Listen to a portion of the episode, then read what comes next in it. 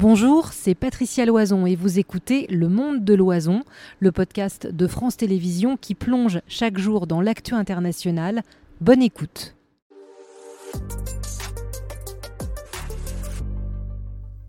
On vous répond, on répond à toutes vos questions sur euh, ce conflit euh, qui en suscite beaucoup. Le QR code, vous le flashez. Et chaque soir, les meilleurs spécialistes, les meilleurs experts pour répondre aux questions que euh, se posent nos téléspectateurs. Vous maîtrisez votre tablette, Myriam, tout va bien Elle est toujours aussi débordée, mais oui, oui. Ah bah, tant mieux. Merci beaucoup d'être avec nous. Je vous rappelle que vous avez ce QR code qui vous permet évidemment de répondre, de poser toutes vos questions et nous les donnons en direct. Alors, elles sont très nombreuses euh, euh, ce soir. Sur l'aspect euh, des combats, on nous demande, c'est Hélène qui vous demande, bonjour, pourquoi ne parlez-vous pas des bombardements au phosphore blanc sur Gaza de la part d'Israël? Quelle est cette histoire de phosphore blanc? Je ne sais pas si c'est documenté pour le moment. ça a pu arriver dans le passé, mais là, il faut se méfier aussi de ce que l'on voit sur les réseaux sociaux, parce qu'il y a beaucoup d'émotions et beaucoup d'exagération. Donc je pense qu'il faut faire attention. Bon, si ça a eu lieu, on le saura mais il faut peut-être se méfier des revendications immédiates. La question d'alliance sur le nombre d'habitants de la bande de Gaza, quel est le pourcentage de pro-Hamas?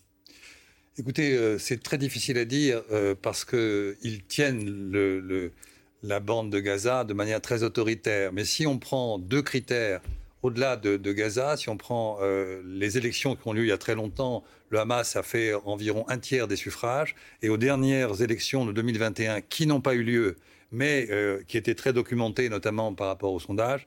Là encore, le, Hamas faisait largement 35-40%. Donc c'était un ancrage électoral très important. La question de Robert, comment peut-on encore faire confiance au gouvernement israélien actuel pour gérer cette crise après toutes les fautes commises, dit-il? Le soutenir ne risque-t-il pas d'aggraver encore la situation? Ça dépend si c'est sur le court, sur le long terme. Sur le court terme, le gouvernement a changé. Il y a un d'union nationale.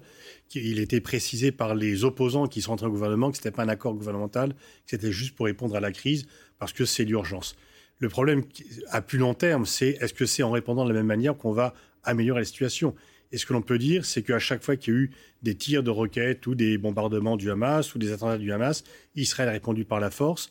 Ça amène une accalmie temporaire parce qu'ils peuvent détruire les infrastructures du Hamas mais ensuite ça repart. Et là, effectivement, euh, ils vont très certainement détruire toutes les infrastructures du Hamas, le rapport de force leur est favorable, mais s'il n'y a pas, et certains Israéliens le disent, notamment je pense euh, à Ayalon, Ami Ayalon qui l'a dit, mais en même temps il faut détruire le Hamas, mais il faut aussi construire un partenaire. Et s'il n'y a pas de partenaire palestinien, les mêmes causes de frustration vont faire que d'ici quelques temps, et si ce n'est pas le Hamas, ce sera le djihad islamique. Donc tant qu'on n'aura recours qu'à des solutions militaires, la violence prendra le pas. J'ajouterais juste un point, c'est que ce gouvernement est constitué d'une coalition qui est à droite et à l'extrême droite. Or, depuis 20 ans, il n'y a plus de gauche. Donc, en fait, par rapport à cette question, euh, c'est un gouvernement qui a été élu et de plus en plus à droite. Donc, ça, c'est l'affaire des Israéliens. Ils ont élu euh, ce personnage depuis des années avec une coalition de droite. La question de Pierre, le Premier ministre israélien, dit que ça va être la fin du Hamas. Est-ce que ça sera la fin du Hamas avec cette guerre et de la Palestine? Il est absurde de penser qu'une organisation, quels que soient ces, attentats euh, ou ces crimes de guerre commis par elle, euh, puisse disparaître. C'est une organisation qui est profondément ancrée depuis des décennies. Ça a été créé en 1988 et ça correspond à un courant idéologique et politique du peuple palestinien depuis des années et des années. Par conséquent, euh, l'appareil du Hamas pourrait être déstabilisé, voire détruit, l'appareil, mais la réalité c'est-à-dire euh, que vous nous dites que c'est pas, parce qu'on entend, c'est un mouvement terroriste, c'est un acte terroriste qui est sans doute euh, vrai, mais il y a deux têtes au Hamas, c'est ça que vous nous dites. Il y a une armée et il y a aussi un mouvement politique. pas simplement, je veux dire que comparer ça, quand on dit organisation terroriste, c'est une façon de réduire la, représentation. La réalité, c'est un mouvement national islamiste qui utilise des moyens euh, que moi je qualifie de crimes de guerre ou de crimes contre l'humanité que d'autres appellent terroristes, très bien, mais euh, fondamentalement, il est ancré. Si on prend un exemple ancien, euh, le, FLN algérien, tout le monde a oublié, euh, mais le FLN algérien était considéré comme terroriste, il a fallu négocier avec le FLN. Donc on, est là avec des organisations qui sont ancrées sociologiquement, politiquement, depuis des décennies, et ça ne changera pas. C'est pas parce qu'on va changer les têtes ou les, détruire que le mouvement va, ne pas exister. Voilà, c'est comme ça. On avait pareil avec l'OLP, on a voulu détruire l'OLP, l'OLP a, tenu pendant des décennies. Voilà l'idée. Ça n'a rien à voir avec Al-Qaïda ou avec Daesh, qui sont des groupuscules, des sectes qu'on peut effectivement éradiquer. Mais là, c'est pas le cas du tout. Les téléspectateurs qui vous écoutent, comme Ouamali se dit, lorsque le Hamas sera détruit, c'est la promesse en tout cas du Premier ministre israélien, quelle sera la solution pour les Palestiniens qui restent? En fait, on va peut-être détruire le Hamas, et encore, je doute, parce qu'il va renaître de ses cendres comme il l'a fait à chaque fois. Mais on ne va pas détruire tous les Palestiniens. Je ne pense pas que ça soit l'objectif. Donc les Palestiniens, ils vont se tourner vers quelqu'un. Est-ce qu'ils vont se tourner vers Mahmoud Abbas? Non, parce qu'il est complètement déconsidéré. Il est considéré comme acceptant l'autorité palestinienne, voilà, qui est en charge, qui bon, il est considéré comme acceptant l'occupation, comme euh, ne s'opposant pas. Et donc le Hamas commet des attentats, mais il faut voir pourquoi le Hamas est populaire en Palestine, pourquoi il représente effectivement autant euh, de monde. Et donc en fait, si vous attaquez aux effets et pas aux causes, eh bien, euh, le mal euh, renaît. Et donc, en fait, il faut bien qu'il y ait quelqu'un qui représente les Palestiniens. Et pourquoi le Hamas est populaire? C'est que euh, tout ce que l'autorité palestinienne voulait négocier, le Hamas dit non, on va y aller par la violence. Et en fait, l'autorité palestinienne n'a rien obtenu par la négociation. Donc, très, lorsque Israël s'est retiré de Gaza en 2005, ils n'ont pas voulu négocier ce retrait avec les Palestiniens.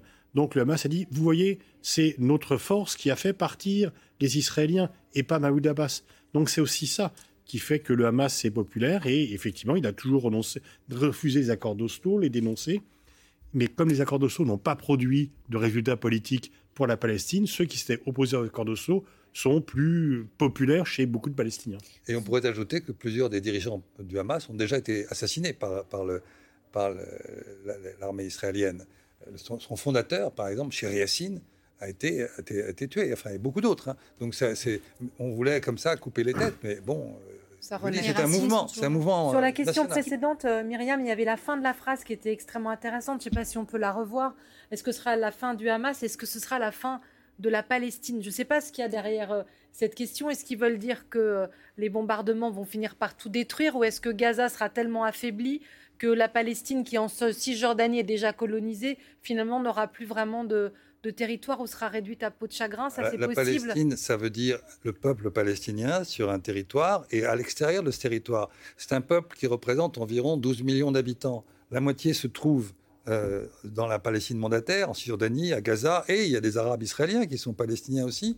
et les autres sont en exil dans des camps de réfugiés. Donc euh, jamais ça ne disparaîtra.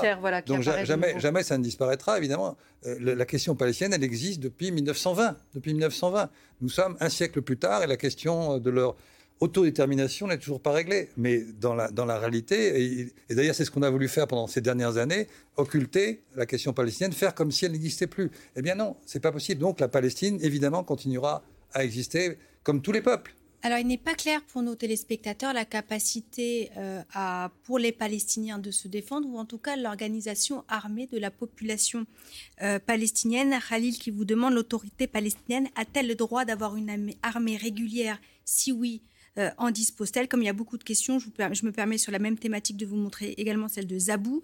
Est-ce que les Palestiniens de Gaza et de Cisjordanie ont une armée? Lorsqu'on affirme le droit d'Israël à se défendre, quid des Palestiniens? Non, ils n'ont pas d'armée. C'est interdit par les accords. Euh, et dans toutes les perspectives, c'était les Palestiniens n'auront pas le droit à une armée. Ils ont une police. En fait, une police qui, en Cisjordanie, sert plutôt, il y a une coopération sécuritaire qui est très critiquée par les Palestiniens entre l'autorité palestinienne et Israël, qui sert pour éviter les attentats, qui sert un peu. Et pour beaucoup de Palestiniens, ça sert à réprimer les Palestiniens et Israël sous-traite un peu cette répression aux Palestiniens. Mais donc les Palestiniens n'ont pas d'armée, ils ont une police. La question de Lorenzo, pourquoi l'Égypte ni aucun autre pays arabe ne propose d'accueillir les civils palestiniens? Pour au moins deux raisons. La première, c'est que tous les pays arabes, et depuis toujours, n'ont jamais pensé qu'à leur propre euh, intérêt national, et par conséquent, ce n'est pas dans leur intérêt. Et la seconde raison, euh, accueillir les civils palestiniens, c'est ce qui s'est produit à d'autres époques, et ça en fait des réfugiés. Et car ensuite, ils sont, il n'est pas possible qu'ils rentrent en Palestine. Donc euh, voilà les deux raisons fondamentales. Il y a eu deux guerres quand même. Il y a eu deux guerres qui ont impliqué euh, des voisins arabes, des Palestiniens. Oui, mais c'était des conflits israélo-arabes. C'était un conflit interétatique. C'est l'Égypte. Quand, par exemple, en octobre 73, dont on parle beaucoup à, nouveau, l'Égypte a attaqué Israël pour récupérer le Sinaï qu'il avait perdu en 1967. non pas pour voler au secours des et Bien entendu. Et d'ailleurs, dans la négociation à Camp David en 78, lorsque Begin, euh, on lui parlait des Palestiniens, il a mis ça de côté. Et finalement, le traité de paix de 79 entre l'Égypte et Israël a totalement ignoré les Palestiniens. Et du coup, l'Égypte a été euh, exclue de la Ligue arabe. Il y, a une coupure, en fait. Les dirigeants arabes, pour la plupart, pas tous, mais pour la plupart, se moquent complètement depuis très longtemps de la cause palestinienne. Par contre, les populations arabes sont extrêmement attachées à la cause palestinienne, qui est un des rares ciments de l'ensemble des pays arabes qui sont très divers. Alors, en direct en ce moment, euh, nos téléspectateurs se posent la question de la capacité du Hamas à pouvoir encore lancer aujourd'hui, au moment où on se parle des roquettes euh, en Israël. Julien, comment est-ce possible que le Hamas dispose d'un stock de roquettes aussi euh, important? Et il y a tout juste deux minutes, Gagzouksa qui demandait le chemin suivi par l'approvisionnement des roquettes est-il maritime? Qu'est-ce qu'on peut dire par des tunnels, c'est plutôt passé par des tunnels, soit à partir de l'Égypte, et donc, s'il y a des tunnels qui sont sous Gaza, il y a tout un réseau de tunnels. Et qui sont parce que bon, la voie maritime, elle est fermée. Euh, même les pêcheurs euh, palestiniens n'ont pas le droit d'aller euh, en mer pêcher. Il y a bien sûr pas il y a pas d'aéroport. Il y en avait un, il a été détruit. Donc il y a pas de, c'est vraiment. Et donc la seule, la seule façon de passer, c'est par les tunnels clandestins. Il faut ajouter quand même un élément, c'est que ils ont la capacité, les gens du Hamas, de fabriquer un certain nombre de euh, d'armes. En l'espace de 20 ans, euh, ils ont installé des ateliers de fabrication euh, qui sont évidemment complètement enterrés. et pour la petite histoire technique, il y avait des canalisations d'eau qui alimentaient les colonies israéliennes qui étaient jusqu'en 2005. Et donc, c'était du, du plomb, du métal, du cuivre, je ne sais pas, moi je ne suis pas un spécialiste. Et donc, ils ont récupéré ces kilomètres de, de canalisation pour en faire des roquettes. Donc, vous voyez, il y, a vraiment aussi une capacité de production locale, si je puis dire. Mehdi qui s'interroge sur le poids euh, des citoyens israéliens dans la politique que va mener ces prochains jours leur gouvernement. Quelle est la place accordée à la démocratie israélienne dans la réponse militaire du gouvernement Netanyahou? Et cette même société est-elle unie ou divisée quant à la stratégie adoptée face aux crimes commis de guerre par le Hamas? Il faut bien admettre que la société israélienne, surtout depuis 7 octobre, mm. et c'était déjà le cas auparavant, est très unie pour dire qu'il ne faut pas euh, que les Palestiniens puissent avoir euh, un État. C'est pas la peine de négocier avec les Palestiniens. Et même quand il y avait beaucoup d'opposition par rapport aux réformes de Netanyahou, ceux qui s'opposaient à Netanyahou sur les réformes, notamment de la justice, de la Cour suprême qu'il voulait faire, ne disaient pas qu'il fallait être plus ouvert par rapport aux Palestiniens. Il y avait un camp de la paix. Le camp de la paix, au fur et à mesure, a disparu. Notamment, le Hamas a une lourde responsabilité parce que les attentats que le Hamas a commis dans les années 90 a été, a été un choc terrible pour le camp de la paix, après 2001 également. Et aujourd'hui, disons que les Israéliens qui disent euh, en fait euh, on ne peut pas supporter d'occuper un peuple contre son gré, c'est contraire à l'idée que je me fais du judaïsme ou l'intérêt à long terme. Rabin n'avait pas d'amour pour les Palestiniens, mais Rabin pensait que l'intérêt à long terme d'Israël était de s'accorder avec les Palestiniens. Le Premier ministre, le premier ministre israélien qui a été assassiné, et qui a signé les accords de d'Oslo en 93, assassiné, par, euh, en 95 par un extrémiste israélien. Et donc les accords quand il a signé l'accord d'Oslo, c'est pas par amour de la Palestine, c'est pour préserver l'intérêt national d'Israël. Mais là, disons que les gens qui pensent à court terme, il vaut mieux bombarder pour avoir la paix, sont plus nombreux, bien plus importants que ceux qui se disent eh bien, Israël n'est pas planté au milieu de nulle part. C'est bien avec nos voisins qu'il faudra s'entendre. Alors, je, vais vous laisser répondre, mais d'abord, je vais vous montrer la question à l'instant de septembre qui, euh, qui vous écoute. La France et l'Europe qui soutiennent la réponse disproportionnée d'Israël, ça va dans la continuité de votre propos, ne se mettent-ils pas en opposition de l'ONU qui condamne le blocus légal de la population palestinienne? Je voudrais juste sur, sur, la société, si vous me permettez, quand on dit la société israélienne, il faut bien comprendre qu'il y a une société à 80% composée de juifs israéliens et à 20% euh, d'Arabes israéliens, de Palestiniens d'Israël, c'est-à-dire les Palestiniens qui sont restés euh, euh, sur le territoire de l'État d'Israël après la guerre de 48. Et donc cela, les 20%, ça, veut dire environ 2 millions de, de, Palestiniens d'Israël, ceux-là sont une position qui va être extrêmement difficile. Parce qu'ils sont à la fois citoyens d'Israël, même si dans une certaine mesure ils sont citoyens de seconde zone, et en même temps ils sont palestiniens et ils vont voir ces drames. Donc il va se passer des choses évidemment de ce point de vue-là. Et, pardon, mais on a vécu en direct tout à l'heure le témoignage euh, de ce père avec sa petite fille de six mois dans les bras, dont la maman est sans doute retenue à Gaza, avec toutes ces familles euh, qui, se demandaient pourquoi, pourquoi on a tué des femmes, pourquoi on a tué des bébés. Est-ce qu'il va y avoir aussi ce raccourci supplémentaire dans l'opinion israélienne de se dire bah, ce sont tous des terroristes, les Palestiniens? Il y a ce risque-là aussi. Ah bah, il est clair, il est clair. Vous savez, aujourd'hui, aujourd'hui nous sommes dans la phase émotionnelle Et par conséquent, le raisonnement est absolument inaudible. Mais j'insiste pour, pour, bien montrer que quand on est israélien, selon qu'on est juif ou qu'on est arabe israélien, ah. la posture, l'histoire, la mémoire sont radicalement différents. Les uns se souviennent de la Nakba, les autres se souviennent de la Shoah. Nous sommes dans deux mondes différents. Les Israéliens. Et donc, je peux me permettre une question? Non.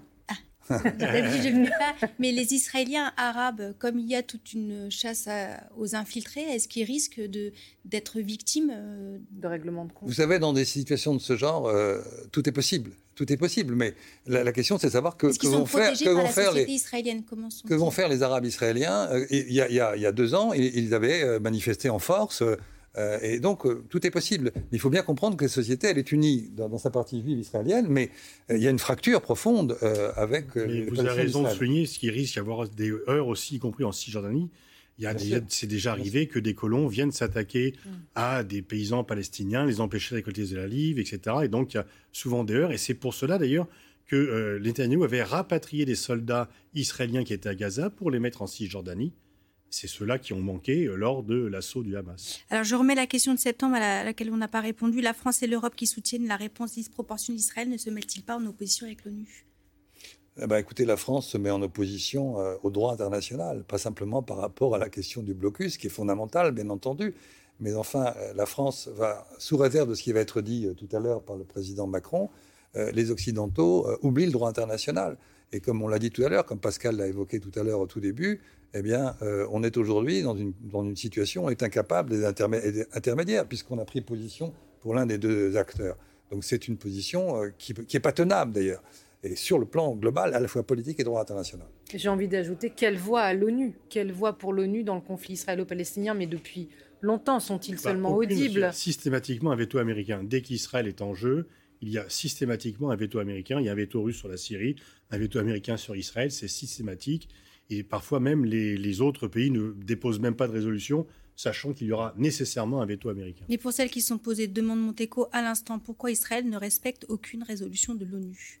Pour une raison simple, c'est que, pour deux raisons. La première, c'est qu'une résolution des Nations Unies n'est jamais vraiment obligatoire, sauf si on utilise certaines procédures, et ces procédures n'ont jamais été utilisées, ce qu'on appelle le chapitre 7. Ça n'a jamais été utilisé euh, contre, contre Israël. Ensuite, pour les raisons que vient de dire Pascal, c'est-à-dire euh, il, y aura, il y aura un veto si cette résolution était trop, comment dirais-je, trop contraignante. Quant à l'Occident, il a toujours. En fait, on peut le résumer en une phrase Israël fait partie de l'Occident. Et l'Occident, euh, voilà, c'est tout. La question de Troul. Euh, bon, toutes celles-ci, elles sont en, direct. Vous êtes très, très nombreux. Vous connaissez le moyen, ça j'ai bien compris. Le QR code est toujours là. Nos invités vous répondent. Vu les bombardements... réagissent à ce que disent nos invités en plateau. On est le QR code est là depuis le milieu de la journée, donc il y a beaucoup de questions qui ont été posées, mais là, euh, je, Quelle est la question là? Vu les bombardements actuels, peut-on dire que l'idée euh, d'Israël n'est plus de sauver à tout prix les otages, mais de se venger des crimes du Hamas, demande-t-il? Bah, Pour l'instant, la, la, priorité, c'est de se venger parce que ça correspond à une demande très forte d'une grande partie de la société israélienne qui dit on ne peut pas se laisser faire. Et c'est devenu enfin, disons, à chaque fois, il faut régler par la force les problèmes parce que sinon, on paraîtra pour faible. Et dans l'histoire, quand on était faible, eh bien, il y a eu la Shoah, etc. Donc, on ne doit pas faire ça. C'est aussi, c'est la première fois que euh, le territoire d'Israël mm. euh, est foulé par euh, des ennemis. bon.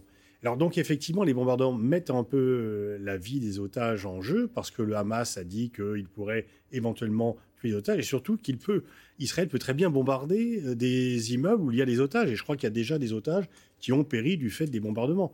Donc effectivement, euh, les otages passent là un peu en deuxième plan par rapport, disons, à l'expression d'une volonté de force que Israël veut montrer. En même temps, parce que les choses sont complexes, euh, en ce moment, euh, je suis convaincu, sans en avoir de preuves, c'est une opinion, que des négociations ont lieu, par l'intermédiaire du, Qatar, par l'intermédiaire de l'Égypte ou d'autres, pour essayer quand même de sauver quelques otages, notamment parce que le Hamas doit être prêt à négocier, ne serait-ce que pour libérer prisonniers palestiniens. Donc il y a, une marche de, négociation. C'est peut-être pour ça qu'Anthony Blinken est là aussi, non? Oui, peut-être. En tout cas, ça risque d'être balayé très vite, mais on est dans cet entre-deux. Ce que dit, ce que dit Pascal, évidemment, c'est l'essentiel, mais en même temps, euh, on ne peut pas se permettre, et le gouvernement ne peut pas se permettre comme ça, de faire en sorte que 150 Israéliens ou d'autres nationalités soient ainsi euh, bombardés par ses propres troupes. Donc on est dans un entre-deux, et c'est pas par hasard s'il y a actuellement une agitation diplomatique positive parce qu'on va se parler et ça c'est important. Rob Mel qui vous demande concernant ces otages le rôle de la France, qu'est-ce que la France va faire avec ces ressortissants qui sont entre les mains du Hamas? Bah, Elle va essayer peut-être par d'autres canaux de les récupérer et en même temps elle demande à Israël, enfin c'est Israël, la France ne va pas envoyer de forces militaires pour les libérer. Elle ne peut obtenir la libération soit par l'intervention militaire israélienne, soit par une négociation.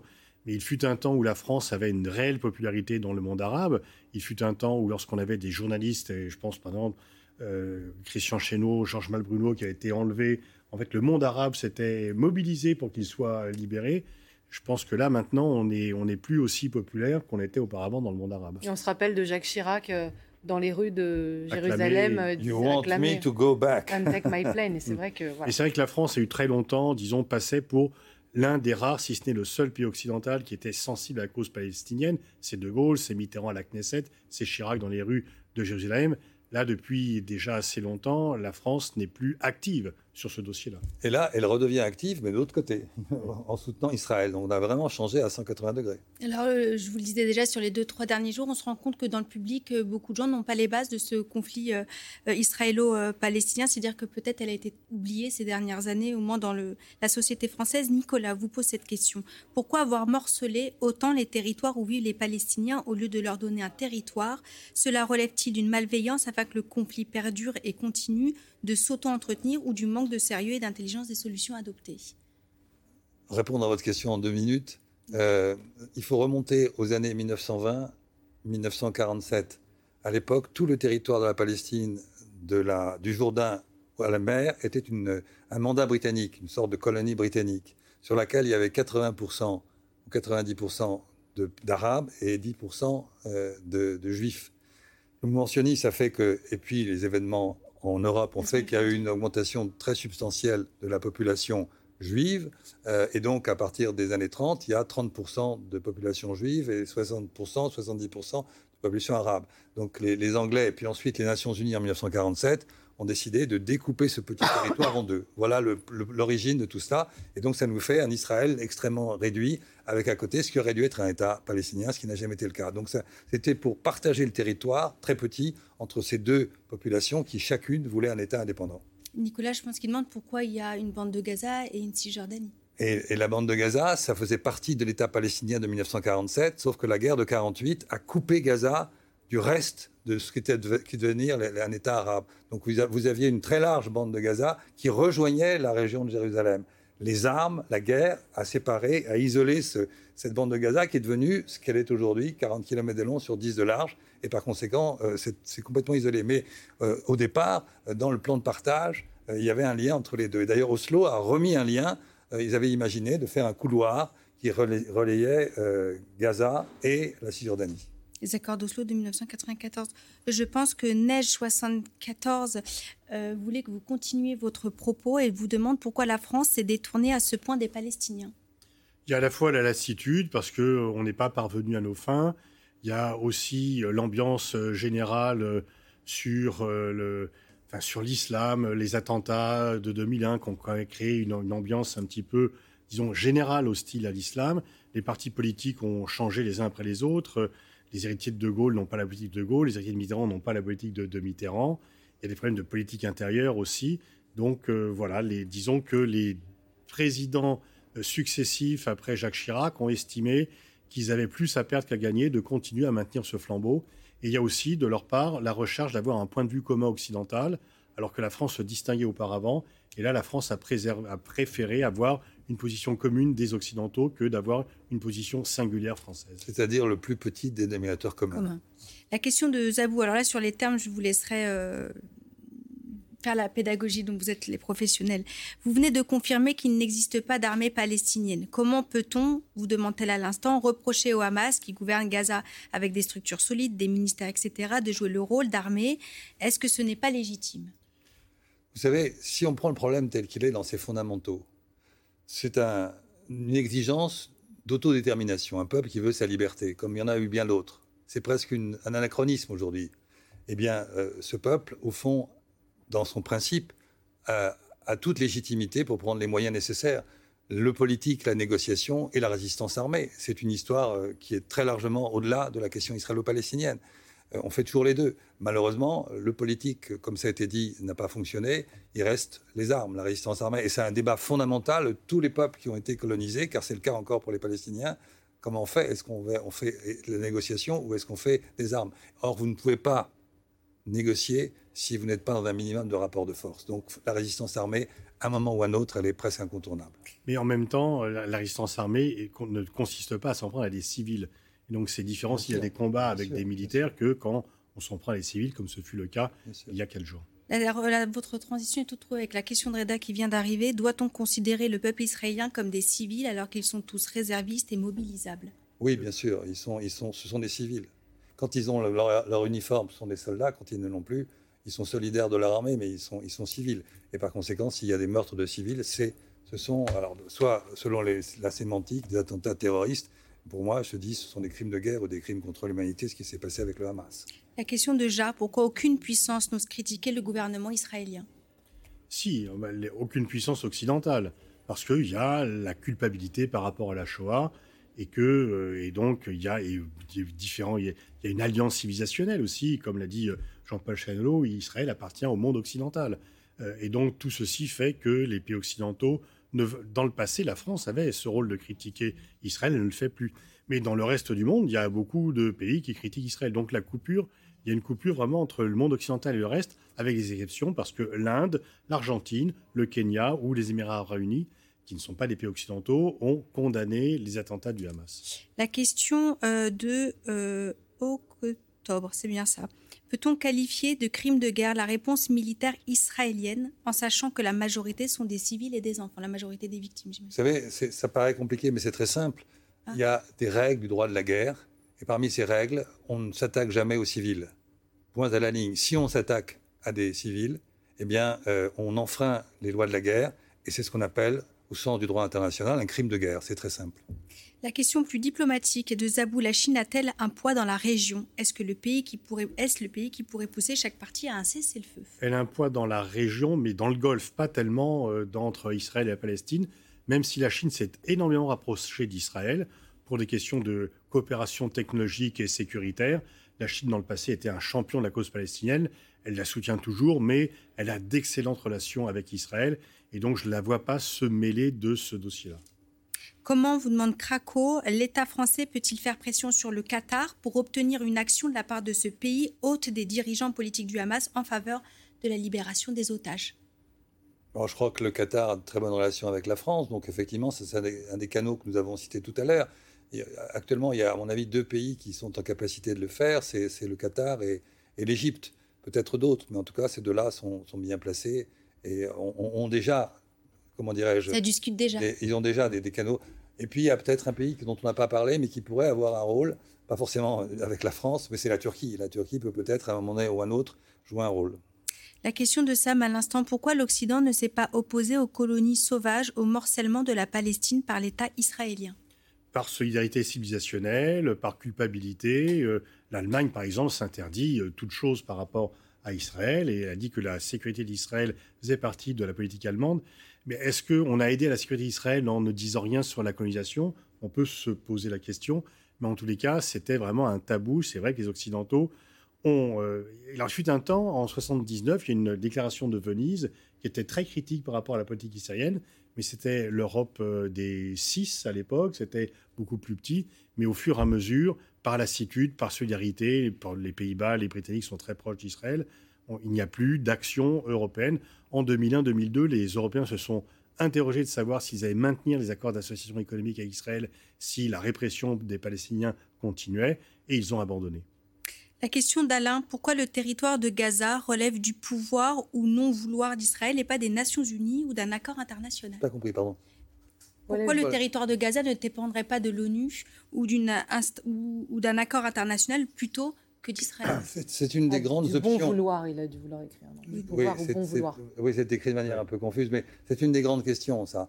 Et, si on... c'est une bonne question. Oui, c'est ça. C'est une, une, grande question, une bonne Elles sont toutes bonnes. C'est l'idée, c'est l'idée que euh, un des moyens théoriques, théoriques de sortir de ce conflit aujourd'hui et par la suite, ça serait qu'il y ait une intervention internationale, une force internationale euh, d'interposition. Malheureusement, pour l'instant, il n'en est pas question. Les Israéliens n'en veulent pas. Et pourtant, c'est euh, si c'est des Américains qui, étaient dans cette force internationale, c'est quelque chose sur lequel il faudrait réfléchir. Car, mais malheureusement, ce n'est pas l'heure du jour, mais ça serait une possibilité théorique.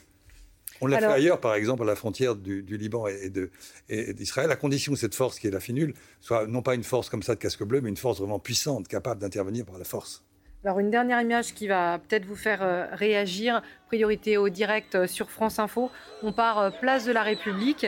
Gérald Darmanin rappelait ce matin que les manifestations en soutien aux Palestiniens étaient interdites, mais celle de l'association France-Palestine Solidarité réunit, selon nos images, quand même plusieurs personnes sur la place de la République à Paris et à l'appel d'autres collectifs. On va essayer d'écouter euh, juste quelques secondes les slogans qui sont euh, euh, des centaines de personnes avec le drapeau aux couleurs palestiniennes. C'est un débat, messieurs, ça, d'interdire ou d'autoriser. Les, les, avis étaient partagés sur notre plateau ces manifestations en soutien à la cause palestinienne. Faut-il les autoriser? Faut-il les interdire? Je crois qu'il faut évidemment les autoriser euh, en, appliquant toutes les conditions pour que l'ordre public soit respecté. Mais a priori, vouloir les interdire, c'est un choix que je conteste complètement, bien. Voilà, et on continuera euh, à suivre et on partage avec vous euh, ces images. Vous le savez, dans notre partie d'interactivité avec vous, il y a aussi euh, du décryptage. Chaque soir, nos invités le rappelaient, il y a beaucoup d'images qui circulent. Il faut être extrêmement prudent. Et pour décrypter ce soir ces images en nombre, c'est Louis Augry qu'on accueille pour le vrai du faux. Bonsoir Louis. Bonsoir. Bienvenue, ravi de, vous retrouver. On va parler des dernières fausses informations euh, sur le conflit euh, en Israël et euh, la répression, en tout cas le, bombardement sur la bande de Gaza. D'abord avec une intox qui implique des journalistes américains, des journalistes de CNN. Tout à fait. Les journalistes de, CNN, la, chaîne américaine, est accusée d'avoir mis en scène une attaque de roquettes pendant un direct près de la bande de Gaza.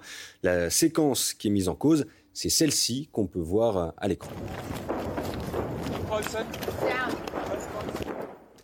Voilà, on voit la journaliste de CNN, Clarissa Ward, et son équipe se protéger d'une frappe en se jetant au sol. On entend plusieurs explosions qui semblent vraiment proches des journalistes. Vous voyez donc ces images, sauf qu'à la suite de cette diffusion, il y a un YouTuber américain connu pour ses positions pro-Trump qui publie la séquence sur sa, sur sa chaîne YouTube et sur Twitter avec un ajout important au niveau du son. On l'a traduit, écoutez.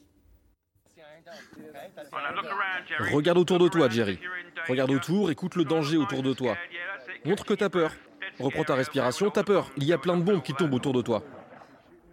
Voilà, on, entend une, voix off euh, qui donne des instructions aux journalistes, un peu comme un, réalisateur sur un tournage, ce qui prouverait que tout ça était finalement bidon, qu'il n'y a jamais eu de bombardement euh, pendant, euh, pendant ce direct. En réalité, rapidement, le youtubeur a reconnu que la voix a été rajoutée, que c'était une parodie, que c'était finalement pour rire. Pas sûr que ça ait fait rire beaucoup de monde. On peut dire que le mal est fait. La séquence trafiquée a été largement diffusée sur les réseaux sociaux, comme vous pouvez vous en douter. Et surtout, le youtubeur a persisté. Oui, la fausse voix off a été rajoutée pour rire, donc, mais ce direct de CNN serait quand même, selon lui, une mise en scène. Et là-dessus, il avance ses arguments. La journaliste ne porte pas de casque, elle est maquillée. Alors, ces deux premiers arguments. Et surtout, la fumée que l'on peut voir sur les images serait une preuve que l'équipe de tournage se trouvait en fait à une centaine de kilomètres des frappes. C'est toujours euh, euh, choquant, ces fake news, d'autant que nous, on l'a vu, euh, ce, témoignage et ce direct de cette journaliste, et en tout cas, en l'écoutant, mmh. elle semblait absolument sincère, et elle a réalisé son direct en étant euh, couchée avec le bruit des balles qui sifflaient euh, euh, autour d'elle. Alors est-ce que ces arguments tiennent la route? En tout cas, si on revient sur les derniers arguments, notamment sur cette histoire de fumée, bah, pas vraiment. Nos confrères de Libération ont géolocalisé la séquence de CNN. La journaliste et son équipe se trouvaient bien à 3,5 km de la frontière, dans une zone où sont passés les assaillants du Hamas le 7 octobre, et des frappes ont bien été tirées depuis la bande de Gaza le jour où la séquence a été tournée. En réalité, euh, les accusations de mise en scène de ce direct de CNN ne reposent finalement sur pas grand-chose, si ce n'est une voix, euh, une voix off rajoutée pour rire et des arguments euh, assez peu solides. Je me permettrai d'ajouter attention quand vous repartagez et repartagez euh, des images, parce que parfois on propage des choses fausses et, et on décrédibilise quand même des, des, reporters qui prennent énormément de risques pour essayer de couvrir au mieux euh, la réalité de ce conflit. On continue de parler euh, d'images qui ont trompé les internautes, Louis, mhm. cette fois avec des séquences qui venaient de jeux vidéo. Exactement. D'abord, on va voir cette vidéo à l'écran euh, qui a été vue finalement plusieurs millions de fois. On y voit un hélicoptère qui se fait tirer dessus avec ce type de commentaires. Des combattants du Hamas abattent un hélicoptère euh, de guerre israélien à Gaza. On a cette image aussi qui montre euh, une pluie de missiles avec ce message les attaques israéliennes commencent ou encore celle-ci où l'on voit un hélicoptère qui tire des roquettes sauf que les trois images qu'on voit là, elles viennent en réalité d'un jeu vidéo Arma 3, c'est un jeu de guerre très réaliste. On n'est pas du tout sur le conflit euh, israélo-palestinien. Donc, c'est pas la première fois que ça arrive. Des, images de ce jeu vidéo euh, avaient déjà été prises à tort pour des vidéos d'un conflit. C'était lors de la guerre en Ukraine. Il vaut donc mieux rester très vigilant avec ce que l'on voit sur les réseaux sociaux euh, ces derniers jours. Merci beaucoup, Louis. C'est passionnant comme chaque soir et ça suscitera sans doute de nombreuses réactions. On continue on vous répond avec euh, un nouvel invité qui nous a rejoint pour répondre avec, à vos questions. Euh, quelqu'un qui connaît bien la chose militaire, c'est le général Dominique Delors. Bonsoir, euh, général, merci d'être avec nous. Ancien chef du centre opérationnel interarmé et vous avez signé ce livre 2030. Vous étiez juste un petit peu en avance, le retour de la guerre aux éditions Le Sémaphore et Myriam. Euh, des questions qui n'arrêtent pas d'arriver de, nos téléspectateurs qui n'arrête pas euh, d'arriver. Pour autant, vous pouvez continuer à en poser. On prend les questions en direct en priorité. Le QR code est là. Il suffit euh, d'utiliser vos téléphones portables avec votre appareil photo. Vous le brandissez devant le QR code. Un lien s'affiche. Vous appuyez. Vous posez vos questions en direct. Alors, sur notre écran, il y a écrit Israël, Hamas, la crainte euh, de l'extension. Eh bien, ce titre-là interroge Olivier qui nous demande pourquoi faites-vous de l'anticipation sur de futures extensions du conflit? Ne pensez-vous pas qu'en posant ces questions, vous favorisez justement cette éventualité? Je pense que ça peut être une bonne première question. Écoutez, je crois que la situation est, malheureusement euh, va connaître des évolutions. Et il est logique de se poser ce type de questions.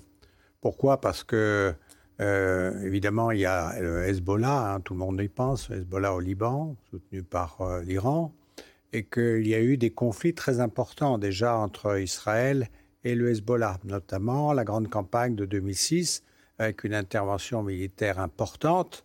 Et donc, euh, à ce moment-là, euh, où l'armée israélienne, d'ailleurs, n'avait pas pu beaucoup progresser, avait relativement échoué dans son action militaire. Et le Hezbollah est très puissant. on l'a longtemps considéré, et peut-être est-ce le cas, le Hezbollah, les forces militaires du Hezbollah sont plus importantes encore que celles du Hamas. C'est dire que ce n'est pas quelque chose de négligeable. Sur les autres euh, possibilités, la Syrie elle est quand même extrêmement affaiblie par son conflit interne et on la voit mal retenter une opération comme elle a pu le faire euh, il y a 50 ans ou même, euh, et même plus récemment. Et puis la, et puis la Jordanie, la Jordanie essaie de, essaie de rentrer dans un conflit de ce type. Et vous parliez de la Syrie, euh, monsieur. On avait une carte tout à l'heure qui montrait les frappes. Il y a eu des frappes aujourd'hui euh, israélienne sur l'aéroport de Damas et sur l'aéroport d'Alep, qui sont tous deux euh, désormais hors d'état euh, de fonction. Oui, ce sont des, avertissements qui sont faits. Et je me permets, c'était la question de tout aux couleurs, justement. Bombarder la Syrie n'est-il pas une déclaration de guerre à la Syrie aussi Alors, la, Syrie est régulièrement bombardée par Israël. Pas la Syrie en tant que telle, mais ça revient exactement au même. C'est des entités tenues par des Iraniens ou le Hezbollah parce qu'ils se servent de la Syrie euh, comme, euh, comme transit pour un certain nombre de personnes, de biens, de munitions, euh, d'armes, etc. Et donc Israël mène déjà depuis des années des actions aériennes ciblées pour détruire des, des sites du Hezbollah. Là, aujourd'hui, qu'est-ce qui s'est passé? Ils ont envoyé un avertissement supplémentaire, puisque manifestement, ils se sont attaqués aux pistes des deux aéroports avec des bombes spéciales qui ont pour euh, objet de, détruire, au moins momentanément, les pistes d'aviation interdisant tout décollage ou toute, euh, toute arrivée d'avions, notamment d'avions iraniens. Et donc c'est un avertissement qui est encore plus fort, puisque là, il ne s'agit pas de taper sur une cible bien localisée, mais là, c'est taper sur les capacités pour la Syrie d'avoir euh, des, des, rotations aériennes classiques comme ils peuvent l'avoir le reste du temps. La question de Marie-Pierre, cet acte terroriste entraîne une demande de la part euh, de l'Iran pour l'union des États musulmans contre Israël. Y a-t-il une possibilité que tous les États musulmans répondent positivement ou une grande partie demande? Alors la possibilité, elle existe naturellement. Alors pourquoi elle existe? Parce que, évidemment, avec euh, les images et puis la, poursuite des actions de bombardement sur Gaza, les images vont envahir euh, les réseaux sociaux et les télévisions du monde arabe. Et donc, il est vraisemblable qu'une partie de la rue arabe s'enflamme. Tout dépend de l'importance de des mouvements qui pourraient être euh, suscités justement par toutes ces visions de bombardements, de blessés, de morts, etc. Et là, les, pouvoirs qui n'ont sans doute aucune envie de rentrer dans un conflit vont être soumis à de fortes pressions.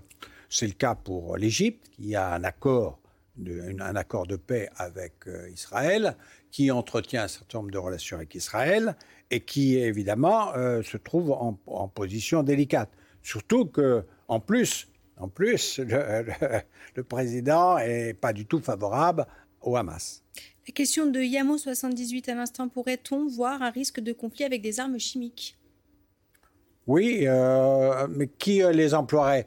Sans doute pas. Alors, sans doute pas les, les, Israéliens, bien sûr, parce qu'ils euh, ont d'abord d'autres capacités. N'oublions pas quand même hein, qu'Israël est ce qu'on appelle un pays doté. C'est un pays qui a des armes nucléaires. Hein donc il a une grande puissance, une très grande puissance. Évidemment, il la contrôle, sa puissance.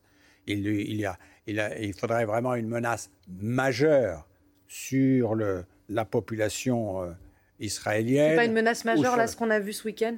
Non, c'est pas une menace majeure, parce que sinon, ils auraient envoyé une bombe, une bombe nucléaire sur Gaza. Donc ce ne l'est pas.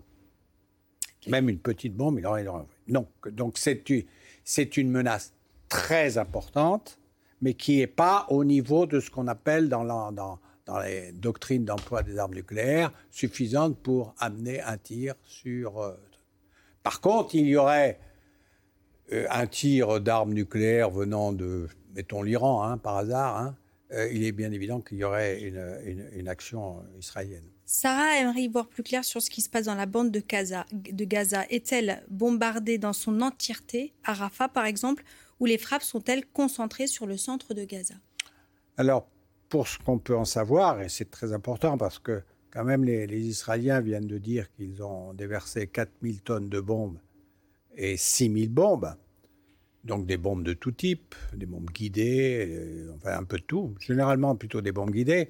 Ils avaient établi, dès avant euh, la semaine dernière, déjà toute une série d'objectifs.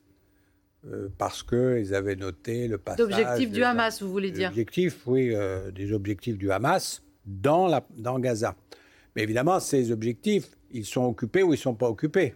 On peut très bien avoir des gens du Hamas dans une tour, mais ils ne vont pas forcément mettre un drapeau en disant, vous savez, c'est là où on a le PC, euh, n'oubliez pas, ne nous oubliez pas dans le prochain bombardement. Non.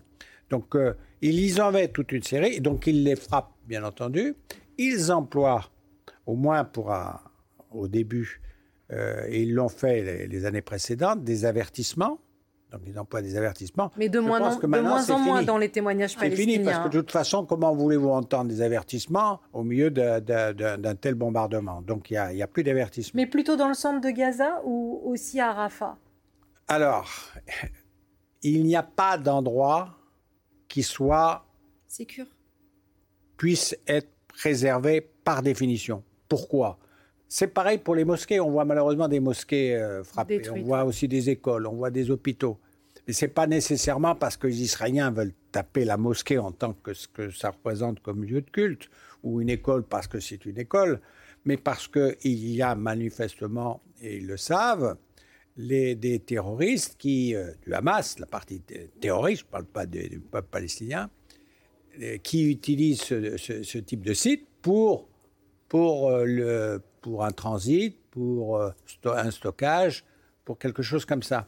C'est-à-dire que il n'y a pas de zone qui puisse être Ils sanctuarisée. sont à l'abri. ouais. Il y a Christian qui vous écoute et qui vous demande pourquoi Israël bombarde la bande de Gaza en tuant des civils plutôt que de l'envahir et de traquer les membres du Hamas.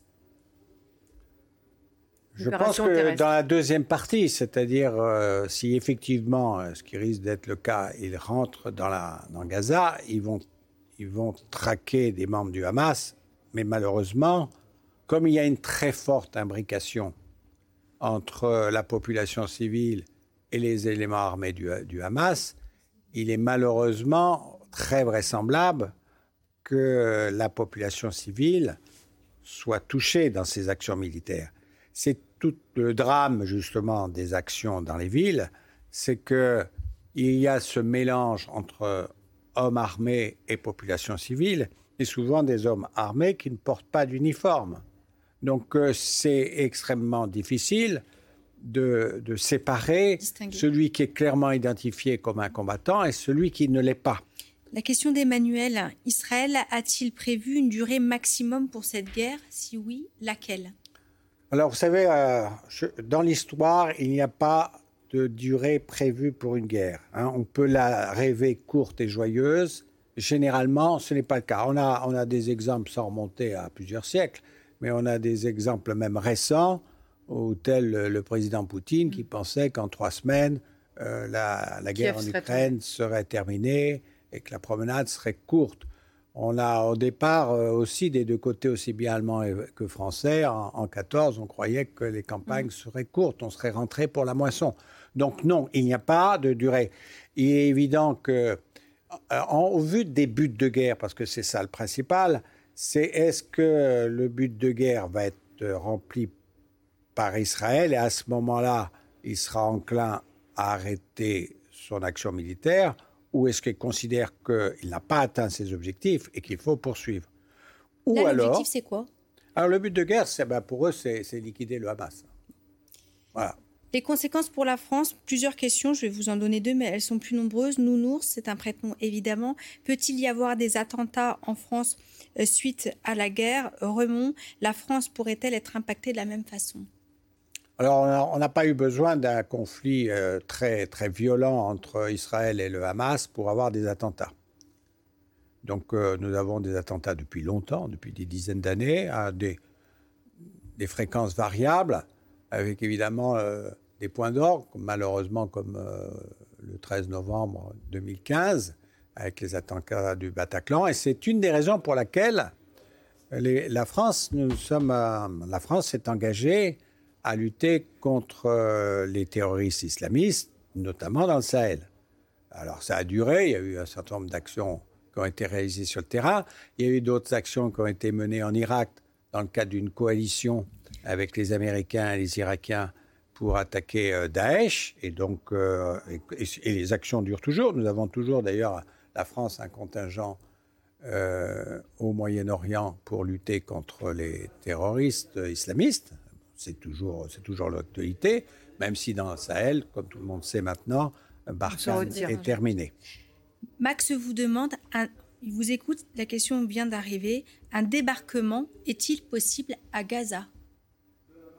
Alors, toute forme d'action est possible. Euh, Est-ce que c'est, ça serait une, une autre action parmi les actions prévues par euh, Tsahal?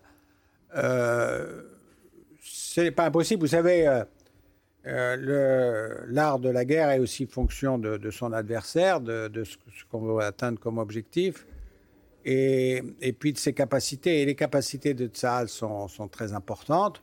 Maintenant, ils ont mobilisé beaucoup de forces. Pour un débarquement, il faut un certain nombre de bateaux spécifiques, des bateaux qui permettent de débarquer non pas simplement des, des fantassins, mais aussi des véhicules, des blindés. Euh, ils ont, une, ils ont une, une petite capacité de débarquement. Est-ce qu'ils l'emploieront C'est possible pour s'emparer de tel ou tel point qui favoriserait la manœuvre. Adèle qui vous demande si l'Iran intervient, n'est-ce pas une direction vers une guerre mondiale Ce n'est pas la première fois qu'on nous parle de troisième guerre mondiale lorsqu'on connaît la position des États-Unis. L'Iran est prévenu déjà depuis un certain temps de ne pas intervenir de trop près euh, dans le conflit euh, Israël avec euh, les Palestiniens. Donc l'Iran est aussi prévenu que toute menace contre Israël serait, pourrait être préemptée, c'est-à-dire agir avant même qu'elle se développe.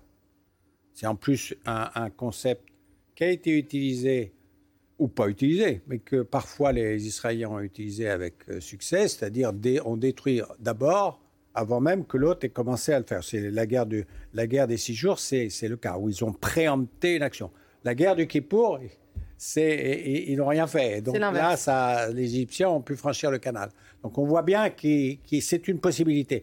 Oui, si, si l'Iran intervenait avec alors, généralement, ils disent qu'ils. D'ailleurs, ils se sont, à plusieurs reprises, ils ont dit ces derniers jours que l'Iran n'était pour rien dans l'action euh, menée par le Hamas. Évidemment, si euh, ils diraient, nous, nous, nous non seulement, euh, mais nous avons aidé, nous avons, nous, nous avons plus que soutenu Hamas dans son action, ça serait lié des actions terroristes à, à l'État d'Iran, et donc l'Iran deviendrait à ce moment-là euh, co-responsable de ce qui s'est passé.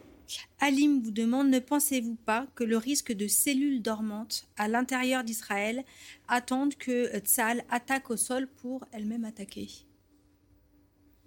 La cellule dormante en, en Israël, ça, c'est, je dirais, c'est quelque chose qui existe d'abord parce que Israël est un peuple on sait. Ce que nous rappelaient vos prédécesseurs avec Euh, 20% d'Arabes Il y a israéliens. 20% d'Arabes israéliens, pas tout à fait les mêmes droits, enfin qui, euh, qui, sont, qui, sont, qui ont des droits en Israël, qui sont citoyens euh, israéliens. Et donc, euh, parmi eux, il y en a évidemment qui sont sensibles à la cause palestinienne. C'est pas parce qu'on est citoyen euh, arabe euh, d'Israël qu'on n'est pas sensible à, à- à l'idée d'une Palestine. La question d'Éric, la France pourrait-elle envoyer des militaires ou des armes à Israël? Vous savez, en plus, euh, j'en faisais partie, la France a envoyé euh, son premier contingent dans la région, au, au sud Liban, en 1978. 1979 exactement. 1979. 78, pardon. 78. Et parce que Israël avait envahi le sud du Liban, à cause d'une menace euh, de groupes du palestiniens armés de l'époque, FDLP, FPLP, etc. Et donc avait envahi, et la France avait envoyé un contingent dans le cadre du- d'une force intermédiaire des Nations Unies au Liban pour assurer, euh, d'abord séparer les Israéliens des Palestiniens, assurer le repli à peu près total des Israéliens sur leurs frontières et d'une certaine façon les garantir. Je vous ferai remarquer que cette- ces affaires sont longues. Ça fait quand même, vous voyez, 78, on est en 2023, 45 ans. Donc euh, le, le- le jeune officier que j'étais il y a- il y a 45 ans Vous y débarquait là. ouais. Et il y avait des accrochages déjà entre les uns et les autres. La question euh, de liberté, comment les Palestiniens, dans l'attaque mais dans la défense, peuvent se défendre? Qui peut les défendre? Qui peut défendre leur cause? Alors, c'est là, une question centrale, c'est évidemment tout peuple a besoin d'être défendu et tout peuple euh, cherche à être reconnu. Quand on regarde, quand, alors évidemment on ne peut pas se mettre à la place des Israéliens ou des Palestiniens, mais si je veux dire, si on était Israélien, ben, on dirait qu'on a un tout petit bout de terre dans le monde arabe et que pourquoi ils veulent nous prendre ce tout petit bout de terre? Donc on serait sensible à la thèse israélienne.